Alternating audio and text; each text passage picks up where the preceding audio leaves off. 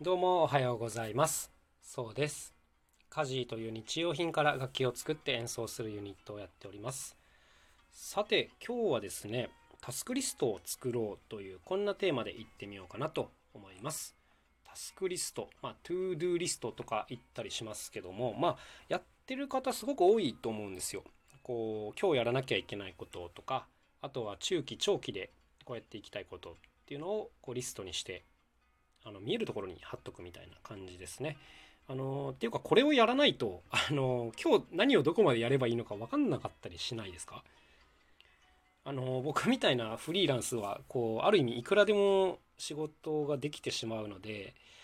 あの仕事の区切りっていうのが非常につけづらかったりするんですが一応ですね僕この毎日朝トゥードゥリストを作って、まあ、それを全部終えるっていうのを一日の目標にしてやっていたりします。これね二十歳ぐらいからやってるんですけど続いてますね今でも。やっぱり毎朝来たら必ず書きますね。これ作るのに、まあ、5分とか10分とかかかるんですけどやっぱ絶対作った方が効率いいんですよね。これ作らないで何かをやる時って大体あの進み方が悪いっていうかなんかうんテンポがすごい悪くなっちゃうので僕はあの絶対書くようにしてます。あのそもそも記憶力がすごく悪いのであのメモっていうかこういうリストを作らないと絶対抜け落ちがあるのでね。まあやったことない方は是非やってみてください。でこのトゥードリスト作る時にちょっといろいろなことを試したんですけどいくつかなんかコツがあるなと思ってて。で1つ目のコツはですねあのトゥードリストをあのスマホで作ったりとかすることもできるんですけど個人的にはあの紙のメモで作った方がいいなと思ってます。うん。なこれやっぱりそのす何ていうんですかタスクをこう一つ終わって次の取り掛かる時にいちいちスマホを開くみたいなことをしてるとあの予想ごとにちょっと聞い取られたりしないですか？あなんか連絡来てるなとか。僕はするので基本的にあのスマホのトゥードリストってのを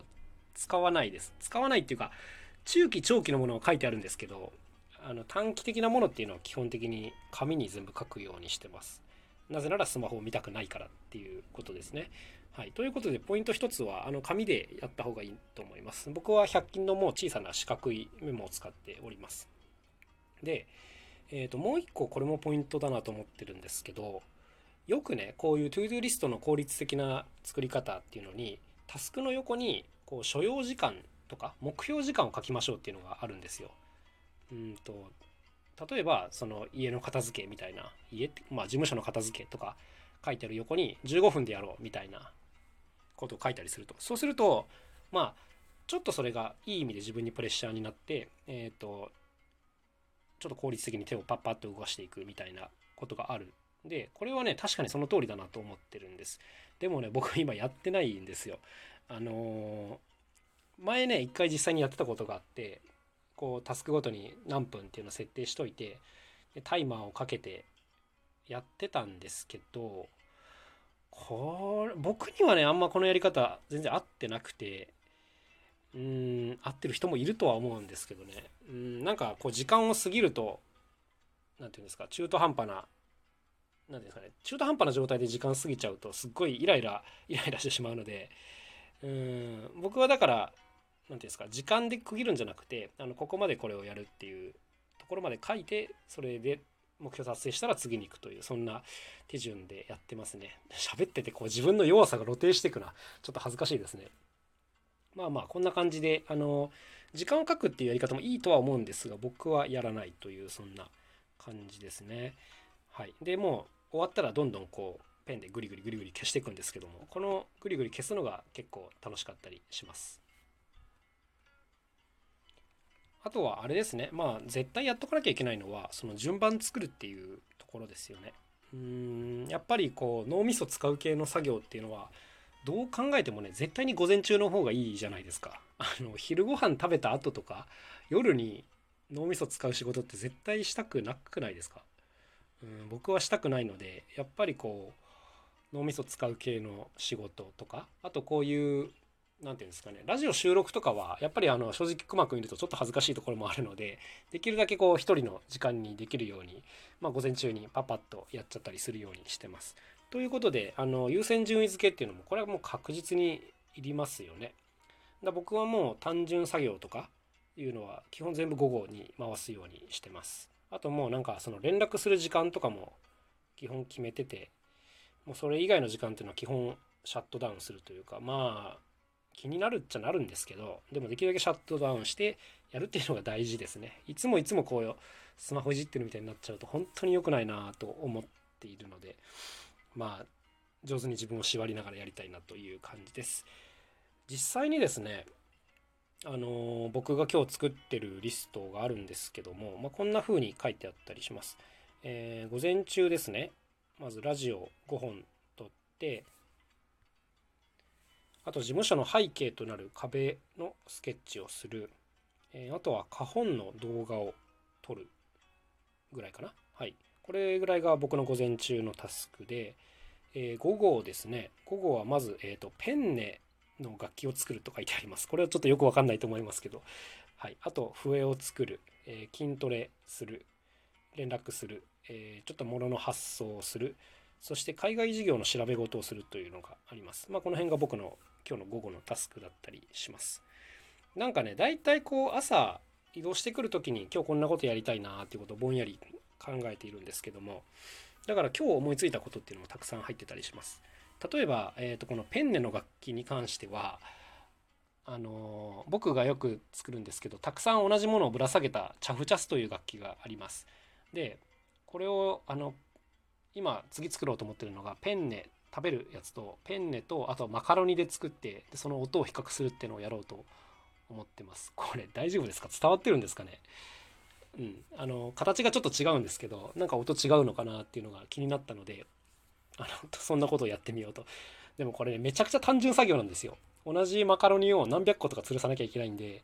あのこんなに午前中に頭を絶対使いたくないからもうできるだけ今日は遅い時間にやろうと思っております。あとなんかその海外事業はどうこうみたいなのは今日まあ朝移動中に思いついたんですけどもやっぱりこう日本ってこう人口が少なくなっていく、ね、しかもどんどん高齢化が進んでいる国なんで基本的にこうエンタメ事業っていうのはめちゃくちゃ先細り事業なんですよはっきり言ってだからやっぱりこう上手にこう海外展開できるようにまあ長期的な目で見ればそういうふうにしていかなきゃいけないなと思ってるんですけども、まあ、取っかかりがなかなか見えないなというところがあるんです。僕らの活動って比較的日本語にとらわれないんですけどやっぱりねなかなか海外にリーチしないなっていうのがあってで例えばこう入り口としてはあのインスタグラムとかが今結構良さそうだなというふうに思っています。知り合いのミュージシャンとかがやっぱこう海外からも結構フォロワー増えてるよっていう話を聞いたりしてるのでなるほどこういう Twitter とか YouTube よりも Instagram の方が海外にリーチしやすいかなということをぼんやり思っていたんですがうんでもですね例えばこうなんだろうな